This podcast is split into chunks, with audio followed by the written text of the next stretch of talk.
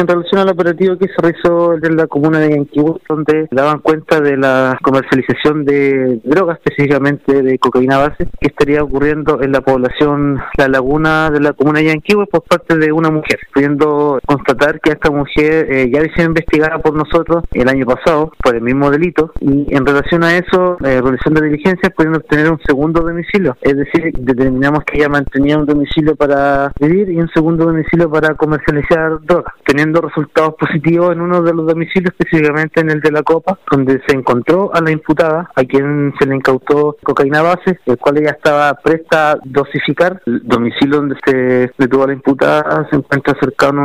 a un establecimiento educacional.